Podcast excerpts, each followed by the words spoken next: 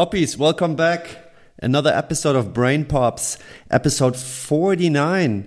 Brain Pops um, approaching mental and physical challenges behind the scenes of professional sports. And yeah, as always, I would like to welcome the, the thrilling master of his domain, Leonard Stechmann. Leonard, good to have you back. Hey Dom, thanks for this nice introduction. I'm back with the regular excitement uh, about uh, another brand new episode with a yet another very very interesting guest. How are you today?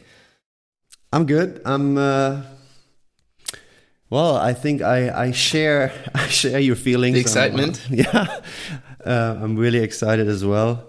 Uh, we have been waiting uh, for this episode for quite a few days now, and we're happy Yes, very happy that we can have it today. Yeah, yeah, and again, thanks to your contacts, you made it possible. You know, uh, Devon Hall, and uh, he played with you uh, last year on in Bamberg. You know him well, and uh, yeah, thanks to you being such a great guy. You know, those those guys usually say always say yes when you ask them if you can record a podcast. So, shout out to you again, and. Um, yeah, maybe you can tell us a little bit about uh, Devon. What can we expect today? Uh, first of all, uh, thanks for your for your comment um, about Devon. Um, yeah, I mean, he, I think he has a uh, a great resume when it when it comes to basketball. Um, he played for the University uh, University of Virginia, um, and then got drafted by by OKC 2018 um, and he went to Australia, played there. Then he also played G League uh, for OKC.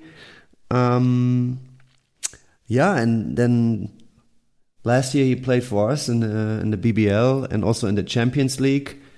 And after this season, uh, I was so happy uh, when I heard that he's uh, going to join uh, Milano in the EuroLeague. Yeah, big step up. Mm-hmm. Um, and yeah, like I said uh, in the beginning, there is like there are like a lot of things on his resume already. So he has now EuroLeague, Ser- Serie A in Italy, BBL, Champions League. He played in the G League. In the he also played a few games in the NBA. I forgot to mention that. My bad. Come on. Give credit where it's due. Exactly, and I think uh, there's yeah, we will have a lot of topics we can uh, yeah. touch on. Yeah, exactly. And how old is he? 20, 26 He's 26, yeah. Uh, it's quite a resume uh, at that age and so many perspectives, like you said, with the different leagues, different levels he already experienced. So, um, yeah, very excited uh, to talk to him about that, you know, and then uh, we will have our usual questions callbacks from uh, earlier episodes. And um, this season, I realized we didn't even have a player yet. So this is our first player this uh, this season of Brain Pops. I'm very excited to do that. And um, yeah, let's yeah, have these Brain Pops coming our way. And yeah, exactly. And Poppy's one thing I, I'll promise you already. He's a hell of a guy. You will find out soon. All right, let's find out. Exactly. All right, puppies, there we are. And with us is Devon Hall. Devon, how are you? I'm good, man. Uh, thank you guys for having me. Um, I've listened to a few of your. It's great to have you on the show. Yeah, listened to a few of you guys' uh, podcasts, and you know, you you said uh, would I like to come on? I was like, of course, especially to help you out, Dom. Yeah, well, that was that was actually nice. When I asked you uh, via voice message, uh, you came straight away back to me and uh, uh, when I when I listened to your voice message, I was like, "Damn, really? He wants to come on?" And that that's awesome. And I right away, I right away called Leonard um, because when I asked Leonard before uh, what he thinks about Devon Hall, he was also like, he was through the roof. And then you responded right away, and yeah, now you're here. Uh, thanks a lot for that. And I think we we're gonna have a, a fruitful episode. Yeah, let's do it for man. sure. Yeah, let's do it. So in uh, in the pre-show, we already talked a little bit about all your stations where you played already, mm-hmm.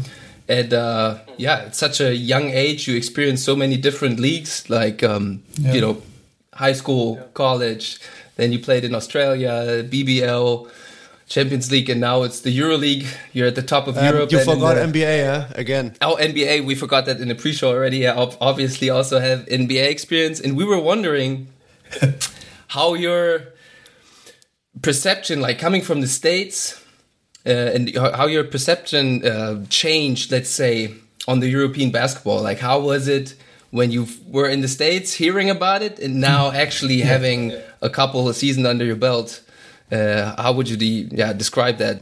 Well, I mean, first I knew it was going to be different, um, but I think once you actually get into the the actual practices and games, you, then you start to experience it, right? So you gotta you gotta actually go through it to actually understand what's different about it.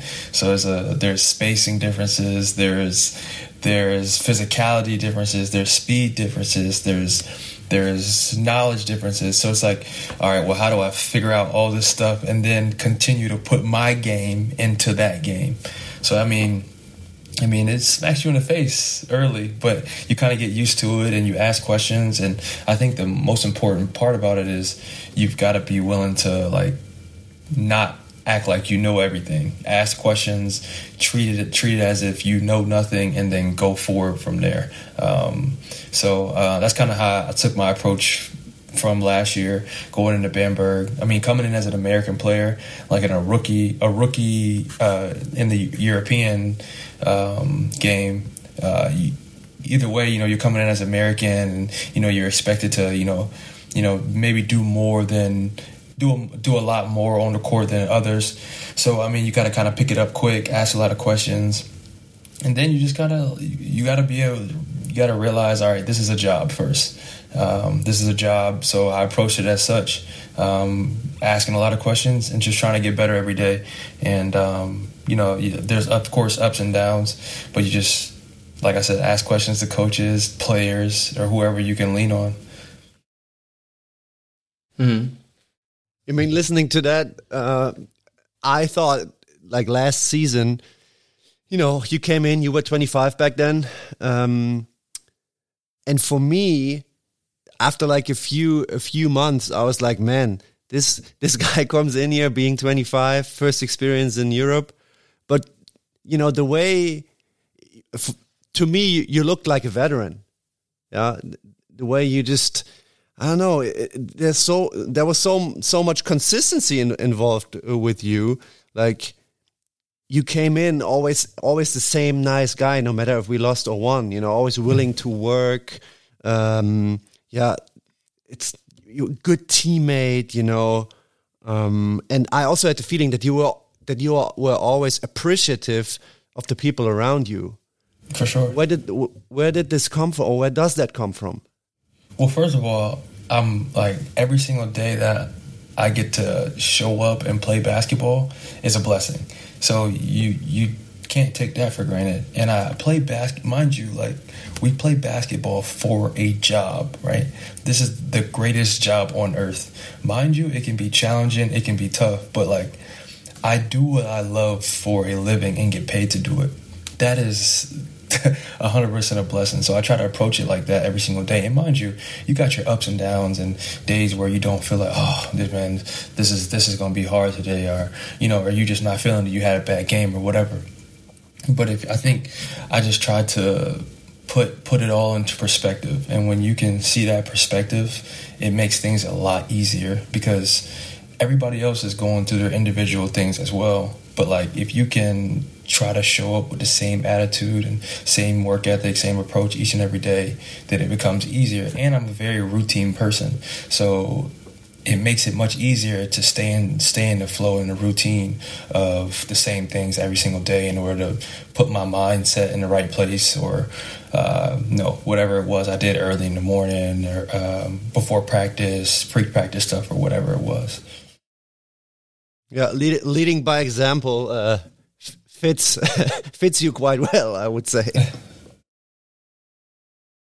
And you said in a in another podcast, um, I think this was when you were just got out of uh, the NBA.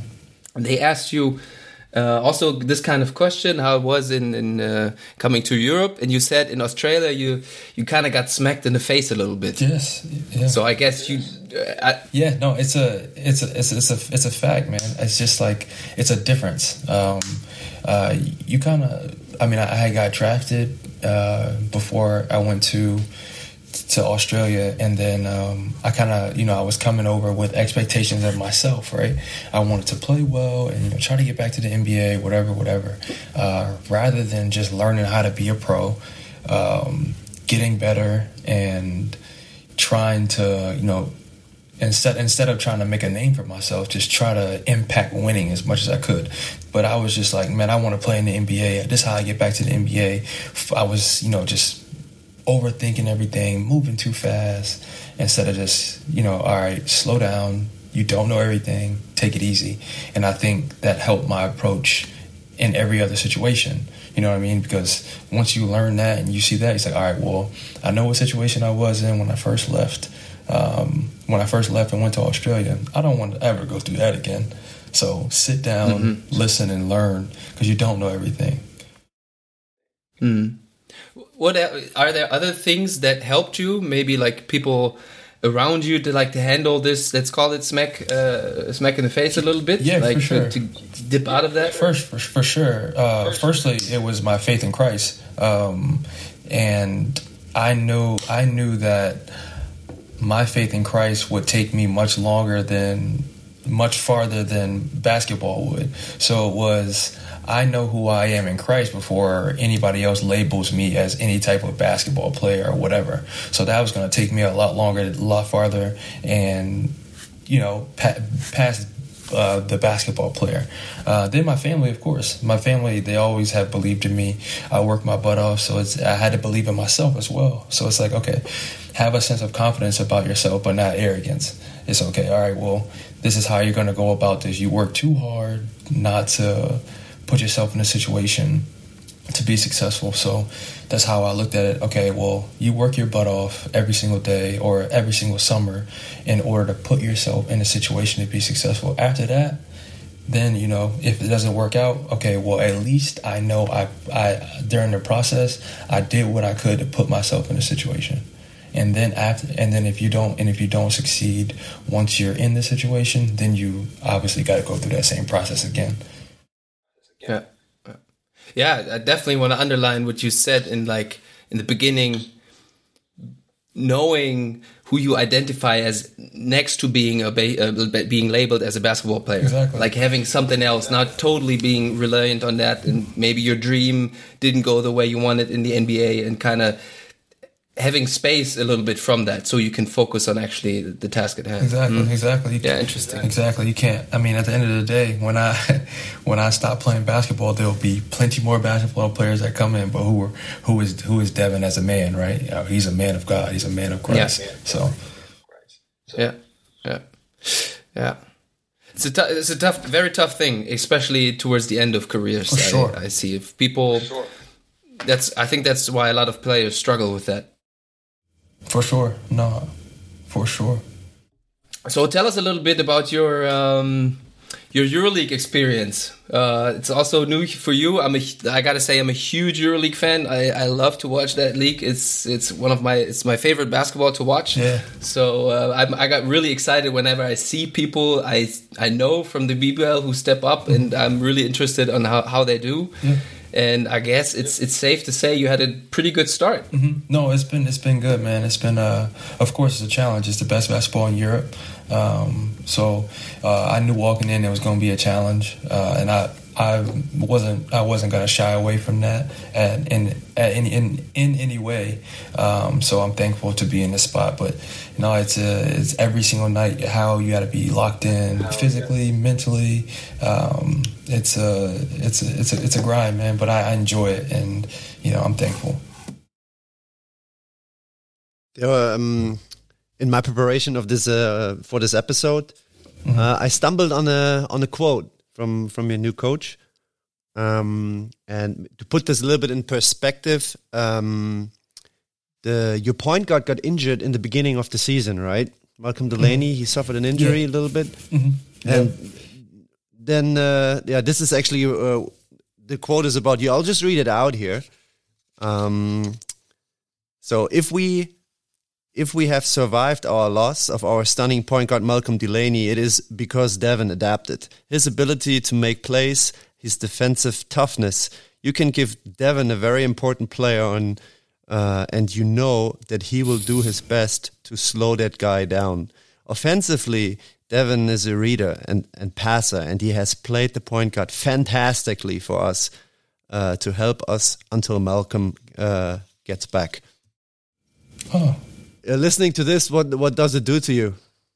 Well, no. I pre- first of all, I appreciate his words, and um, and obviously shows that coach trusts trusts me. Um, but man, like I, I just want to win. That's that is that is my number one goal. Like any personal aspirations, they come after winning. Winning is the most important thing that I want to do, and that means me playing in different positions and guarding multiple positions, then okay, that, all right. Coach said, "Look, I need you to go in there and guard a five man." All right, come on, let's do it. Obviously, that's not going to be the case, but if it were the case, then I, I would want to. I would. I would be. You know, I would do it because I want to win. That's most important. But I knew walking into this situation, what coach valued from me was my versatility. So I was going to have to be versatile, maybe play multiple positions. So, um, you know, obviously last year too, it helped me play in multiple positions. It helped me for, you know, prepare for this now.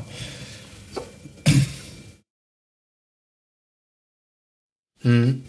And um, you said um, that the the you really appreciate the the the trust trust uh, coach gave you, and um, I wanted to talk a little bit on on how um, on, on the coach players uh, relationship in a way, Yeah. and because you know, like you described in, in, in uh, earlier, it's the European game. It's so intense, Yeah. and uh, very. Uh, also, the knowledge is, let's say, it's it's very tactical, and uh, the coach really always have a clear game plan. And uh, know what they want to execute against uh, certain teams. Where maybe in, in America it's more like a, you have your team identity a little bit more, and you play through that. And Right. in Europe, it's let's let's say a little bit more versatile in a way, mm-hmm. Mm-hmm. tactically. And how much does that trust of yours in the in the coach uh, play a role? Like, especially, I mean, if you're already in the season, it's kind of mandatory to trust him in a way because you Yeah. can't really route against, let's say, because that really doesn't work. But also, maybe in the in the preseason, mm-hmm. how much does that interfere with your decision on where to go? Well, I mean, obviously for me, it it was a no brainer. I was coming to play for Coach Messina, who's one of the best coaches. So, so it was a it was a no brainer. Yeah. It was a no brainer for me. But um, in terms of uh, like uh, schemes, defensive schemes or offensive schemes, you I think you got to go back to the you don't know everything mentality. Um, so uh, you just go out there and try to execute the game plan as much as possible.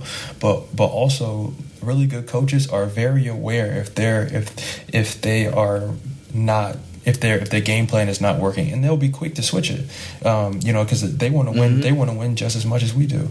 So um, I think the best coaches are always aware of you know if a game plan is working or is it is it is it not working or is it the players not executing it well. And if they are, okay. Well, if they aren't, all right. Well, we need to maybe you know be stern with them and make sure they're you know executing the game plan well. And I hope it's it's not uh, too early yet. But I watched you guys game on on Thursday against uh, Fenerbahce, if I'm correct, and uh, you guys, let's say, didn't have the greatest start to the game, Right. and um, and I, I, I like sometimes in EuroLeague you, you're lucky that you can actually watch a timeout and get a, a hear of what coach is saying, and he was basically saying, guys, we're not. You're not executing what I told you or what we told you to. That's why this is not working. Please start doing that. Right. Exactly. It, it wasn't And his now, fault. to me, the question I think it got, yeah, It- yeah. it wasn't- it wasn't his fault, it was our like, fault. Yeah, Yeah, it yeah. was for sure our fault. But and then in a team, how do you? I guess I think it got better during the game, Yeah. but you guys didn't have the like let's say great spark to get it over the finish line. Let's say, Mm-hmm, but playing with these so experienced players, what are they looking for? What are you guys looking for as a team? How to get out of that hole? Like, what do you think is important in order to actually get out of the slump and start doing what you're supposed to do? Well, I think, I mean, it boils down to leaders of our team or even uh, just communication uh, we, we, we try to figure out what we're not doing correctly and then we go and try to fix it. We talk about it. Okay well all right we're supposed to switch on this guy but we haven't done it yet. Let's make sure we get that right. And if we don't get that right all right well let's make sure we're holding each other accountable. So i think it's it's for sure communication part. You gotta you gotta communicate well with with the with your teammates and leaders. Obviously if one guy isn't doing what it needs to make sure you're holding each each each and every guy accountable Mm. And do, are there factors that you see, like, for example, when I see young teams, mm-hmm. really young teams, when they are in this, let's say, slump a little bit, they come out sloppy. I always hear them cheering louder, like getting more. Let's go! Let let's yeah. get this one three. They celebrate. They got the championship in the hopes of getting that energy they're somehow lacking. With more experienced teams, I feel like I I watch it. They get calmer and calmer in a way. Yeah, like. Mm. I think so too, because, uh, well, I mean, uh, yeah, like you said, I think younger teams sometimes they feed off of energy. Um, even even veteran teams they do the same, but uh, the veteran guys have been in those situations, so okay, well, maybe it might not be uh, let's get loud, let's get rowdy, but it might be bring a group together, say what you have to say. All right, let's go execute. If you got a, if you got a, a really good veteran group uh, who doesn't need that extra, you know, clap rowdiness or whatever that a young group may need. Mm. Mm-hmm. Yeah, yeah. Maybe maybe also touching on that. I think Leonard. Uh, said it in a way already, but that's something I heard you saying uh, in in one podcast I listened to. Uh, it's also according like to win games in Europe. Uh, you said it's a lot about figuring out what things you need to take away from the opponents versus things that you can give up. Can you can you comment on that? I thought that was very interesting. I said that. Yeah. When did I? We got the quotes here, man. Yeah, no, I'm trying to remember. I'm trying to remember. I'm, I'm sitting here trying to remember when I said it on what, uh, which podcast, what interview. Uh, I don't know the name anymore. You said I try to. You you said I said. Um, can you say it again? Sorry. Yeah, it's it's you said that uh, you said that in in Europe it's a lot about figuring out what things you need to take away from the opponents versus things you can give up.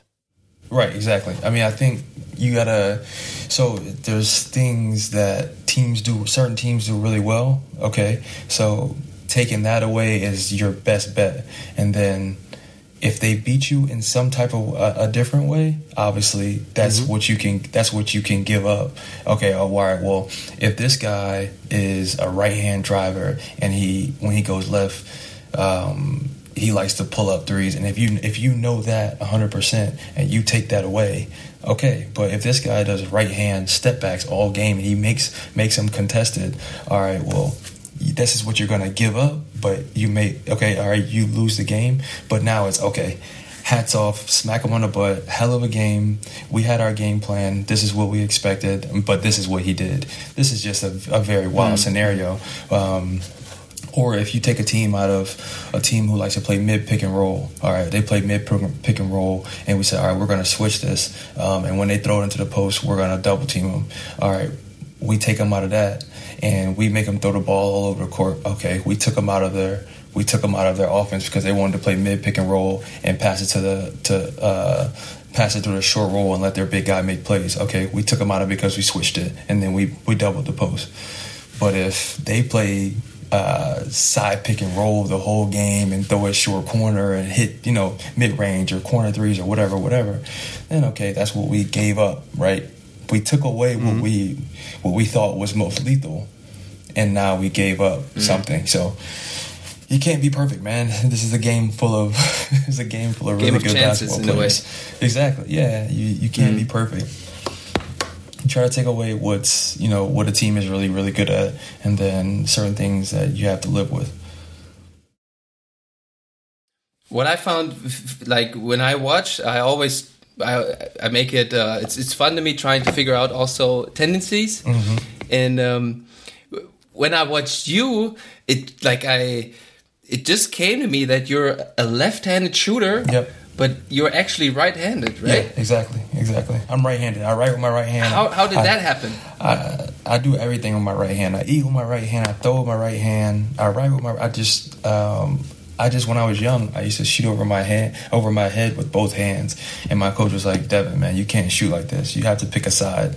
So I just I just happened I just happened to pick my left hand. So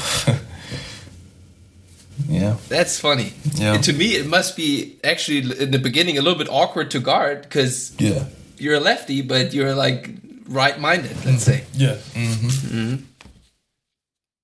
I was wondering maybe that was on purpose. Oh, Ch- change it up a little. no, no. I mean, I'm, I I can do the same with both, but uh, my right hand is just much more dom- stronger. You know, it's dominant. Yeah, yeah, yeah. Except for shooting, though. Yeah. Except for shooting threes and stuff.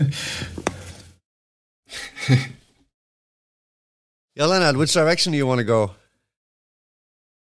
Uh, I was just looking at um, the roster of of Milan, mm-hmm. and I was wondering kind of going back to a little bit to where we were already playing with these guys like, like Kyle Hines, who's a multiple EuroLeague Champions League titles, like um, EuroLeague titles. I mean, uh, domestic leagues, then Sergio Rodriguez, international titles, NBA player, EuroLeague winner, domestic league winner, and legends. Yeah, legends. Uh, I mean, uh, Malcolm Delaney, leg- like so many legends on that team, so many experienced players, and I mean, you kind of already described how you go into a group trying to learn, and I guess it's the same thing you did there. Same, uh, I would assume. Same approach, man. I think. Uh, but you think that's the key also to like connect and get the respect and become part of the team? Yes because those guys have been through so much. So um, you you come in you don't come in with the mindset like this is my team i'm be getting all the shots i'm gonna be doing this. No you walk in with the mindset of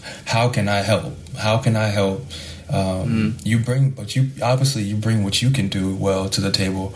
So but you a team aspect is all right well this guy does this well this guy does this well that guy does that well. So how do we bring that together? All right well that's what you try to figure out. And with these with these guys you you might you know you might go to them and say all right well look man like what do i need to do to help this team what what is what is something that I or how can I get better on this? Or if I see Chacho or Malcolm I'm, and I'm on a pick and roll read and I need help with it, I'm like, okay, all right, well, but what are you looking at when you come off of this? Or how do you see this? Or mm-hmm. or how do you attack this in this way? Or you know, or Kyle, because Kyle likes a short roll. All right, well, I'm gonna stay spaced that way. You know, I'll let you read and make your make your plays out of the short roll. So it's just just questions you ask and stuff like that. And did you already have like this one thing in the in the podcast? We would call it a brain pop you had with them, like something you picked up from them that just kind of blew your mind a little bit too much, but maybe that just tweaked a little bit your perception, where you're like. Ah, this now this comes easy to me or something. Did you did you already have something like that with that's, these that's guys? That's a, that's that's it's a hard question to answer, just because like yeah, yeah. you you you grasp so much over the course of a season to where like you like oh dang I didn't even understand that or oh dang I didn't remember that. But there wasn't one thing that I can narrow it down to. There's been mm-hmm. it's uh, we've been we've been here since August so it's like it's been it's been a it's been a long while you know? It's been and we see each other every day practically so. Yeah yeah true. Yeah. probably that comes after the season right? Right and then yeah you can sit down and you can be like okay all right. Oh wow, I didn't realize that. You know. Yeah. How would you uh, this when you came in? Um, how would you describe the the team chemistry there? Because a few guys of your team they already they already played a few years there. How how was that, or how is it? It was good, man. I think the team chemistry was really good, just because we have great guys on this team, man. Like really, really good guys, and they're super likable. They get we get along well. We can laugh, joke, play around. So I mean, um, it made it easy coming into it. Guys just wanted to be around each other, and when you got guys that want to be around each other uh, and good leaders up, up top, then it makes makes things much easier for us. But chemistry was good, man. It was it was good. We clicked pretty well. Guys weren't trying to, you know, when you first come into a season, everybody is overpassing, you know, trying to make sure like they're not the one, you know. So this, of course, there, of course, there was that. that and but that's like you know credit to Coach Messina and the staff and the the, the organization for getting really good guys. Mm. How did you guys get out of that? The overpassing.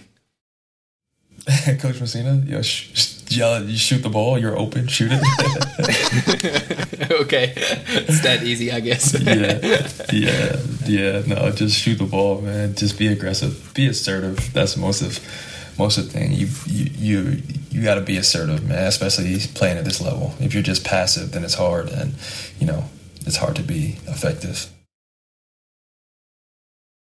What is something you would maybe describe? That you guys are uh, working on right now, or that you seem like okay, this is something we want to look at in the next couple of weeks? Do you have something like that, or is it literally just just game to game because it's going so quick that you can't really focus on something like that at this point? Uh, I'm gonna leave. We can. I'm gonna leave that question out. We just we don't have to talk about that question so okay. you can delete okay. just because. Okay. yeah, yeah. I figured. I figured. It's, nothing. It's, not, and it's, and it's not like it's anything amazing, but I'll keep that one out just because you know. Uh, yeah, yeah, yeah. Sure, sure. I, I, saw that coming, but I, you know, like I said, I was just gonna give it a try. it's all right. Shoot or shoot, man. I respect it. Yeah, yeah. Okay, then I'll just I'll go on. Hey, um, Devon, one of your former teammates, he uh, he he has a question for you, uh, Chris Sengfelder. My guy, uh, that I, dude, man, yeah. stud. I asked him, "Hey, you know what? We have Devon on the on the show, and is there maybe something new you want to ask him?" and he was like, "Yeah, of course." Um, he wanted to he wanted to know from you, uh, you know, what are the advantages and the disadvantages of having such a packed schedule? Oh well, I'll tell you one advantage. Uh, if you play a bad you play a bad game, you have another game coming up in next two days. yeah. And uh, I mean that's just uh, that's a that's a you know a joke there, but um, it, it's actually true in a sense too. But because I was just talking to one of my friends, man, I was like, because I played a bad game a couple games ago, I was like, man, I was like, we got so many games, man. I was like, I just played terrible. I said, but thankfully we got a game in two days, so we'll be all right. but no, uh, a disadvantage probably, man, just like like trying to. I'm, you know, trying to still trying to figure out is like the rest versus also, you know, trying to, you know, hone in on your skill work. Well, for me personally, trying to, you know, fine tune some things in the middle of a season like this because like you have to rest. The games are very intense and very physical. Like, and you play so many of them. It's like where you have to be able to like, all right, Devon, sit down, like, relax, get recovery, and like, just calm down because, I mean, it's a it's a mental load just as much as it's a physical load. You know, it's a you gotta turn around. You you this scout report for this team, but then the next team, but then you got to make sure your body is right and. So it's just uh, the it's a it's hectic with with a lot of games, and so that's probably one of the disadvantages. But I'm sure Chris already knew that. and how do you how do you still sp sprinkle in some you know some lifting sessions? Is there time for it? I mean, some for some sure, microdosing. Sure. Yeah, no, uh, for sure. Like especially if we have two days in between, or um, I'll get a like a so if we have two days in between, then I'll get a lift on the the first day, um, and then the next day we'll have obviously preparing for the, the, the game. Or if we have uh, game Tuesday, um, all, uh, practice day Wednesday, game Thursday.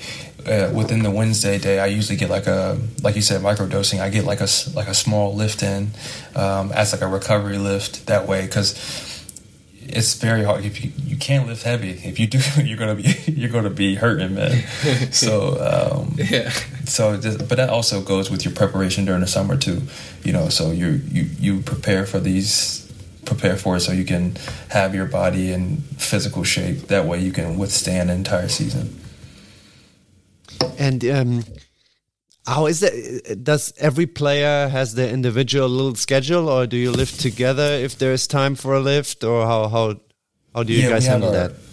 We have our own like they send out schedules uh, for us, and we have our own like our own times to go in and lift or get go to the go get to the physio, and you know, and they get on the court. But obviously, we all start at the same time for um, basket the basketball stuff.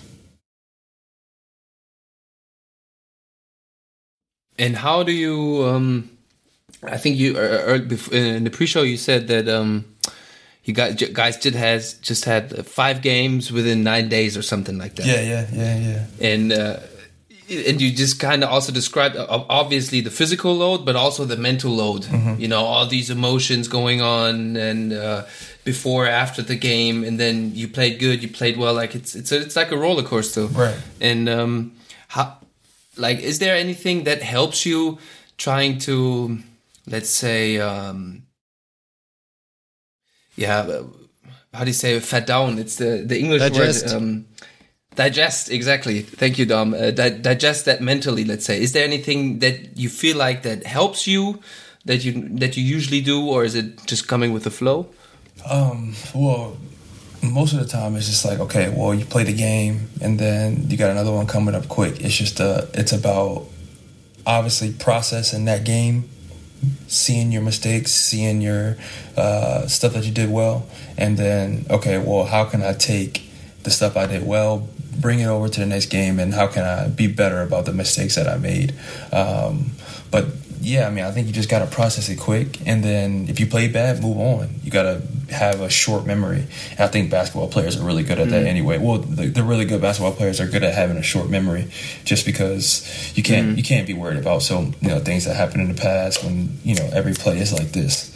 So um, just having a mm-hmm. short memory, man. I think having a short memory. Um, so, oh, short memory on the things that you did you, you, you didn't do well. I should be more specific. yeah, yeah obviously. yeah. Obviously. Yeah. And um, we had other players, for example. Um, this was, I think, more when they have a couple more days mm-hmm. um, uh, off. For example, going fishing or golfing or just being in the nature, like just just having quiet time. Do you do anything like that to get your mind off things, or? Um, so, man, I I love to fish but I, it's hard in uh, Italy. Obviously, it's freezing right now. Yeah. But but mm-hmm. the, when mm-hmm. I when I first got there in the summer, uh, I actually was going out fishing um, with a guy I actually met, uh, and we we met. Went, went out fishing on it's like 45, 45 minutes an hour away from Milan and it's just peaceful man you, you get your mind off of things and mm-hmm. um, it's just yeah it's it, it it helps you relax and get get your mind off of things yeah, yeah, yeah. There's there's one thing, Devon, that uh, that stood out to me. I think I never said, I never told you that. Um, mm-hmm. It was after you suffered your wrist injury last season. Mm-hmm. Uh, like two days later, uh, you were obviously out, um, mm-hmm. and we had another game. And I think you came in into the arena and mm-hmm. you had like a, a cast. I thought uh, I think it was. Yeah, uh, on, cast on my wrist. Yeah, yeah, yeah, and uh, yeah, you were. I think you were the first or the second guy in the arena. And usually, what we did last year before games, you know, me, our assistant coach, we would always rebound for the guys doing warm ups. And you were also there with your cast under the basket, rebounding for your teammates and when I saw this, I was like, God damn it, how amazing is that? Ridiculous. Again, I, I have to ask you to describe where does that come from? Because I think that is very special. Well, I think part part of being a good teammate, well, even a teammate or just a person in general, is all right. Well, I, I, I try to walk. I try to like walk in the lines of how can I serve? How can I serve you? Okay, well, if you do that, then it makes it much easier to be a good teammate because I don't I'm not here to say okay well this person well I feel like I'm less than this person because I'm I'm I'm saying how do I serve you but it's what my faith tells me to do that as a be a servant of Christ, right? So you're a servant of people.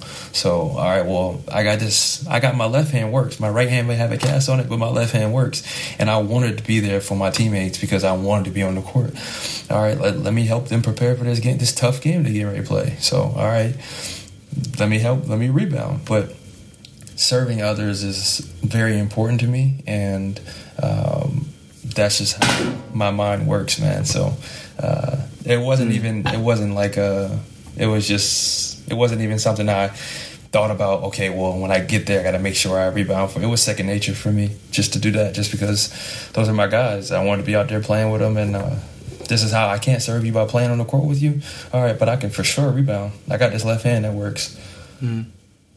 Yeah, yeah, yeah. And I think that's such a, a, huge sign within the team to me. It's it's just it's just a small thing. You don't even plan it or anything. You just kind of do it. Mm-hmm. But the message that sends, especially you know, I always was a guy when when I had the luck that I was on the BBL team. I was more a practice guy. Like if everything went normal, I didn't play. Let's say.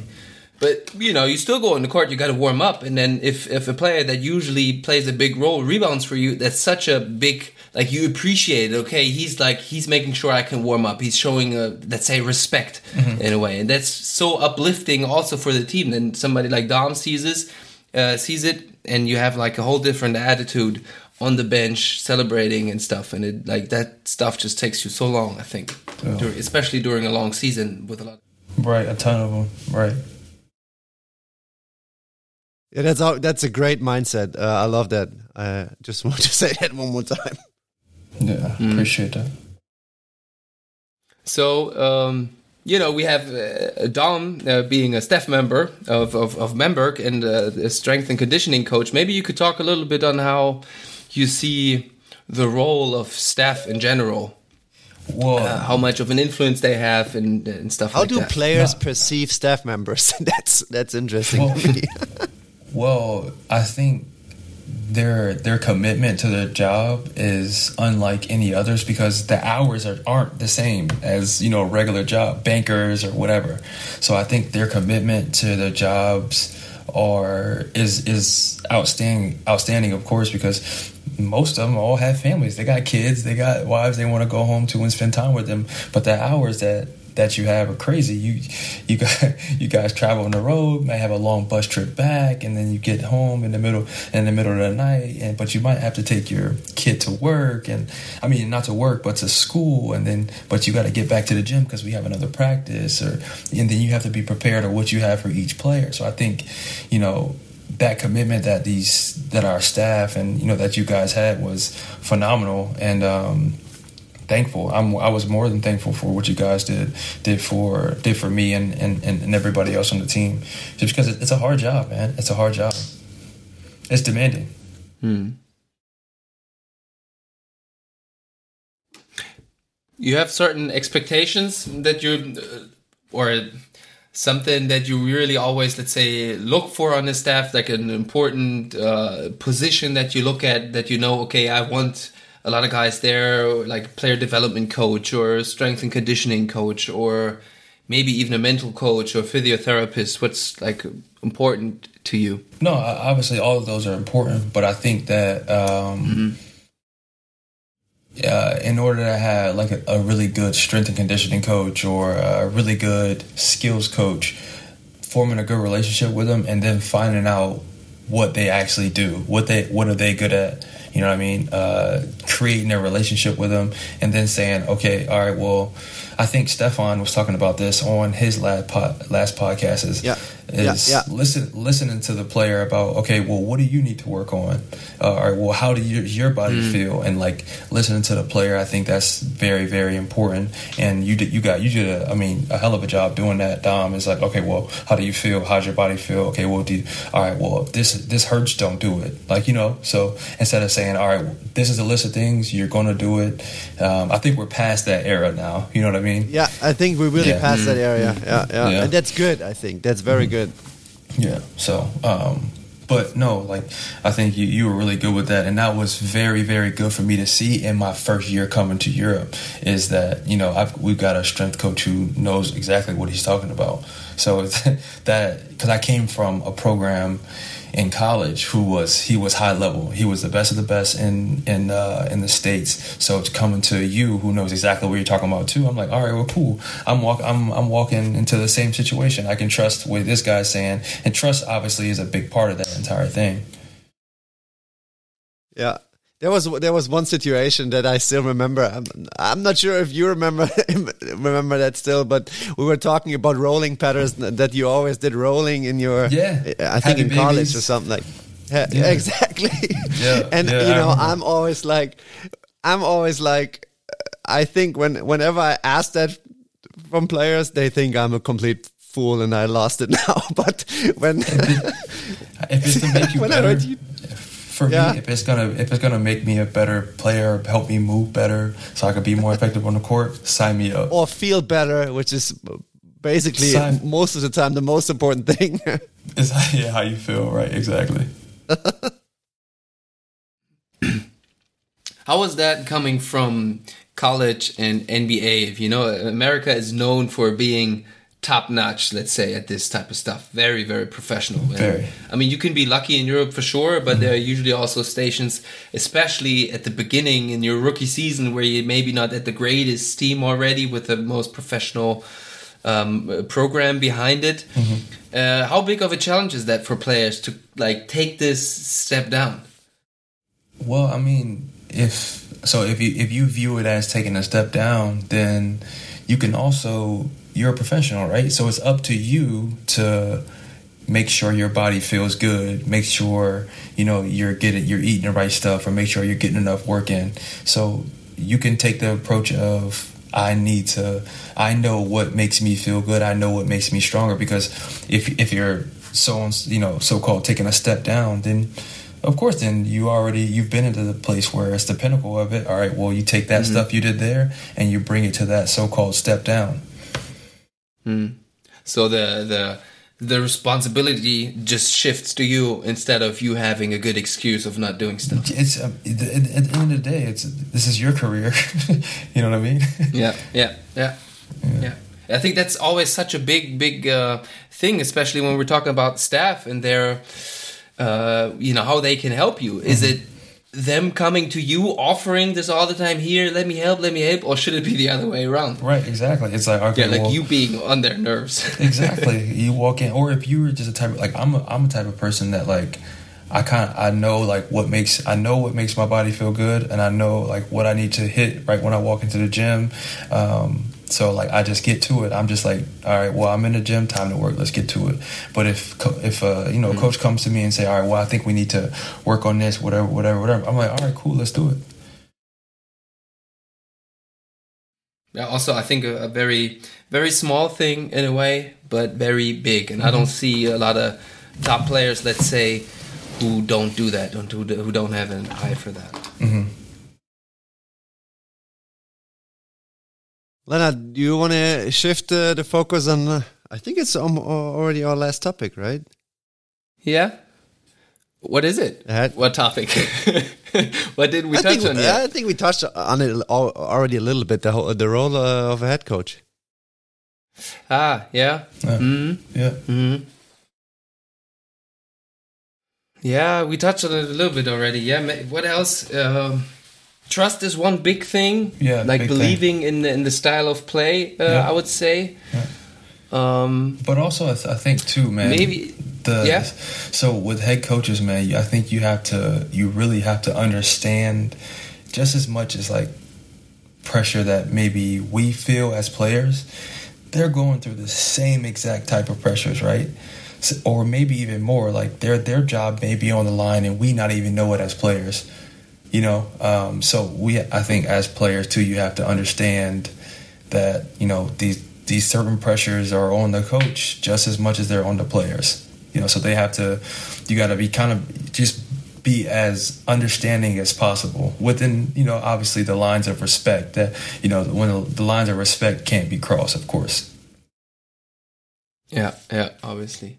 And i think the you said handling this pressure. The coaches are also under a tremendous amount of pressure. Yeah. And obviously, every human reacts different to pressure. Right. But I think the um, the head coach has a huge impact on the rest on the team how they can handle the pressure because they're the head of the snake in a way. Yeah. And like, call me crazy, but when I, for example, I love to watch. Um, Andrea Trinchieri's teams, especially yeah. in the EuroLeague. Yeah. Because you know he's a very emotional mm-hmm. head coach. You know when you see him on the side, it's it's a show. It's it's a, it's a fun to watch him because he's very much into the game, like right. up and down roller coaster. And I feel like maybe I'm wrong, but I feel like I can see this in the way his team plays. It's mm-hmm. all always big runs, huge comebacks, close games. It's like I see this, let's say, Italian emotions right. in his t- uh, style of play of the teams. Would you agree to uh, to that?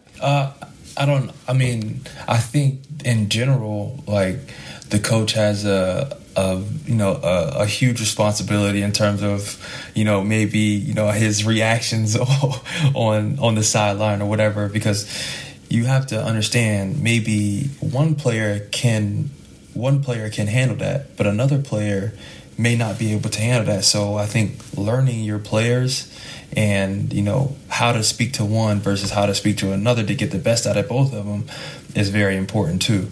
Um, so uh, it's like my dad. Like I played for my dad, right, in high school, and my dad was a a very tough coach to play for. Like he was on me, of, of, of, course, especially. So when it comes to, and you know, obviously some stuff was said to me that, you know, I mean, that I had to go home to.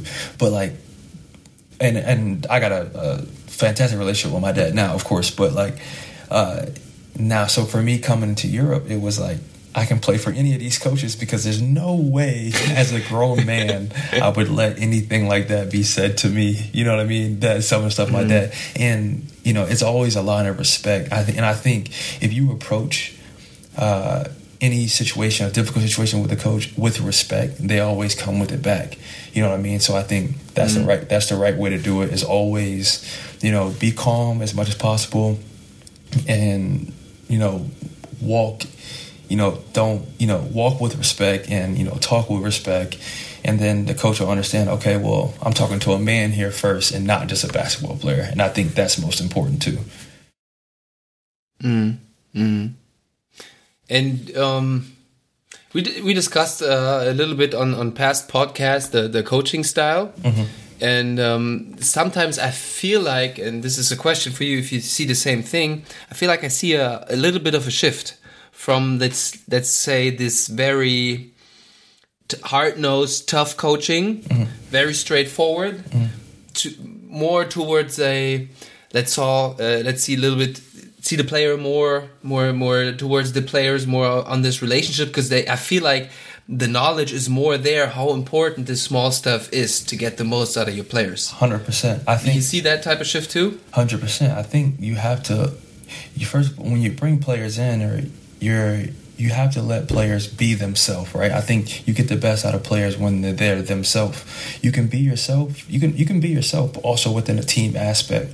So, you, I mean, if you're a very goofy person or whatever, you know, like you can still be yourself and enjoy what you do every single day without, you know, having a coach saying. Uh, you can't laugh. You can't, you know, just you have to you have to let people be who they are. You know what I mean? You're bringing them in for a reason, and if you know if being goofy is what gets the best of basketball out of you, okay, cool. You know what I mean? Mm. That's all. I mean, this that's just a, a you know an a, an exaggeration, but you you feel like well, well you kind of answered that already, but I feel like with young players going through that for mm-hmm. a certain amount of time, having this very hard coaching mm-hmm. and like really not like I tell you this and this is how it goes. It helps them, but I, I mean, this is another question since you already said uh, that it helped you. yeah, it does. You have to yeah. because you have to. You got to learn that. For, you have to learn a certain level of discipline first in order to get to a level of mm-hmm. freedom. Mm-hmm. Yeah. Yeah. True.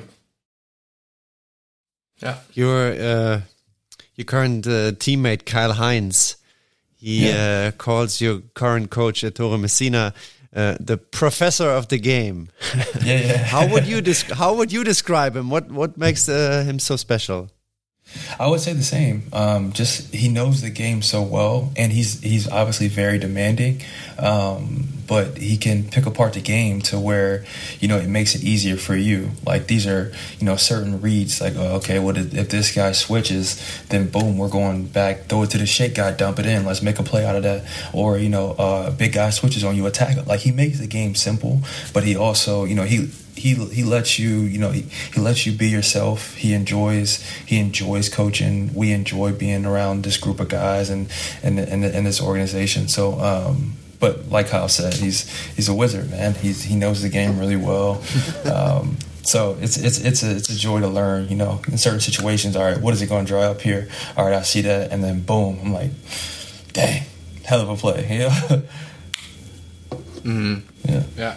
Out of timeouts after timeouts those plays i it's always fun to see a great coach go to work then. Yeah no uh, johan too though. Johan, johan has some hella yeah. Some great atos big, big strength. I remember one time i'll, I'll never i'll never forget um, we were in um, we were in MBC and the they were we were in a floppy action and uh, they were guarding alex ruoff a certain way and um, so instead of so instead of coming off the floppy, they were kind of like topping him, and he had he had the four he had the four I, I can't remember the four or the five if Chris was playing the four or the five pop out. He uh, point guard threw it to the four and he just threw it right into threw it right down to, to Alex Ruoff right under the bucket because of because of the way they're playing. And like you know to be able to see that that's and he was like all right well this is how they're guarding him we had ran it a couple times and Johan saw that he's like all right well this is how they guard him let's do this. And I was like and I remember after it happened I pointed to y'all and I was like great play. Yeah. No. yeah. yeah. Yeah. Yeah. Ah. One quote. Yeah, one quote. I'll have one quote for you, Devon. You got to tell me what comes to your mind when you hear this. a lot of quotes this podcast, man. I like it. yeah, it's a lot of quotes this time. Uh, be where your feet are. Man, that's that's uh that's uh that's the epitome. I say I literally say it to myself before every game. It's uh, it's like the epitome of of staying in the moment. Um, it's what you can't. You're you're right here in this moment. Be here in this moment. Take full full advantage of it. Don't look too far in the future. Don't look too far in the in the past. But be here in this moment. Enjoy it. I got that actually that quote. Uh, be where your feet are." I got it from he's actually the head coach of uh, Oklahoma City Thunder now, but he was my G League coach. Um, uh, Mark Daigneault, hell of a guy, hell of a guy, great coach, great man. He's a really, really good man. Uh, he's and he helped me a ton too. I took that. That'll stick with me for the rest of my life. Be where your feet are. Yeah, that's a good brain pop right there. That's a great brain pop. Yeah. Yeah. So. Uh, yeah. Oh, one one more thing. You since you know the podcast, man. Um, one last question we always ask uh, our um, guests on here: If you know somebody uh, um, that you would uh, could hook us up with or connect, let's say, and maybe they can star on this podcast also. Anybody that you um, would like to listen to, maybe. Leonard, Devon is prepared. I prepared him. Uh, okay. I so okay, I got two for you. I would say my oh. two of my past two of my past teammates that were when I was in Bamberg because I got to talk to them a lot just about like because they were obviously they were older than I was, but either Chase Fieler or Tyler Larson, I would for sure talk to them because I would have times where I would uh, maybe drop Tyler off when he was injured, and me and Tyler would sit out in the in the car and talk for an hour just about like mm-hmm. just about mm-hmm. and he's got so much knowledge and chase does too. He's been around everywhere. Um, and he's smart hell of, hell of a dude. Great both two great dudes. So um, i would say awesome. talk to them keep stay within the bamberg realm and then branch out. Yeah. That's good. That's yeah, good. I think that's a good yeah. idea Perfect. All right. Yeah. Thank you so much, of man, course, for. Yeah. for being here in this moment with us, sharing your your uh, experiences, your wisdom, I would call it. Oh yeah. And uh, yeah, I hope uh, a lot of people got some some brain pops out of this. I I know I got for sure. No, thank, yeah, best, best, me, best of success, huh? I appreciate I'll you, keep man. watching. This, yeah, no, this uh, this this uh, this podcast is dope, man. I was I'm happy to see you guys get getting it rolling, and Leonard, nice to meet you, man. It's uh, I know you guys will be you guys will be successful. Sure. Thank you, man. Nice to meet you too. And we're back. It's after show time. Leonard, what stuck with you? Right into it. Yeah, uh, I got to be honest. You know, I'm um, kind of cheating a little bit. Um, I'm using your cheat code. You always do these little um, brain pops and these little quotes we, we always post on Instagram. And you already sent me uh, sent them to me, and they're ordered chronologically. Wow, what a word! Chronologically, and uh, yeah, I just kind of went through them. And the first thing that was that really stuck to me, and I was kind of like, okay, we're done after this. Everything is said. Is that uh, the mindset that Devon has when he comes to new teams, the way he views his job as a basketball player, and uh, you know, on the one hand, this I don't know everything. I want to learn from my uh, from my teammates, from my coaches, from the staff, you know. And at the same time, he also is confident in himself, but not arrogant, and knows what he brings to the table. And um, yeah, like we said in earlier episodes, it's about the the happy medium, and I think he really has that balanced out very well, and that's why he can fit in so many teams and so many leagues and be constantly successful. Man, that was a great summary of the episode, basically. but see, you say it's a summary of an episode. It's basically the first five minutes, if I remember yeah, correct. Exactly. That's where you said it all. yeah, but there you mentioned so many, so many good things already, and I think I said that before uh, to you, even uh, uh, yeah, before we were recording the episode, mm. because you know I've worked with him for a couple of months He's just so incredibly mature for only being 26 years old. Yeah. Yeah, that that that's really incredible, and you, you know you you set the bar really high in the pre-show, saying he's an awesome he, guy or whatever he said. I said he, but he took that easy. Yeah, he, yeah, yeah, yeah. He took he, it easy. That's yeah, for, yeah, that's for, for sure. sure. For sure. Yeah. and you know, uh, since I always write down these quotes for our posts, I have mm. to uh, I have to say I listened to this episode uh, three times, and wow, and uh, yeah, with each listen, there were still new things coming up for me that I you know that I didn't notice before, mm. and it's crazy. And uh, you know, I say it again. I just really like you know he he's so incredibly likable humble and also like selfless i have the feeling. Mm. yeah it's crazy to me. Yeah yeah. Yeah and uh, also one thing that really stuck with me already when he said it right in the episode i think i uh, i mentioned it during the episode already. What he takes from his um, belief in, in in christ like he said I'm a man uh, of Christ first, and before anybody labels me as a basketball player, and that was really, really important to me.